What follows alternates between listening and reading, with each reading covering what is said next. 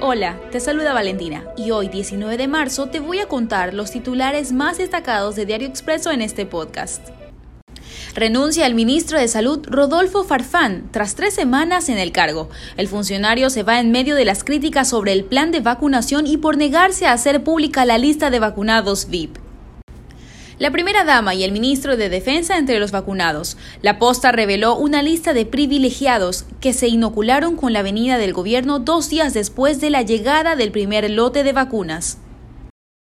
En noticias internacionales, Cámara Baja de Estados Unidos da primer paso para regularizar a millones de migrantes. La ley de reforma migratoria busca normalizar a cerca de 4 millones de indocumentados en los Estados Unidos.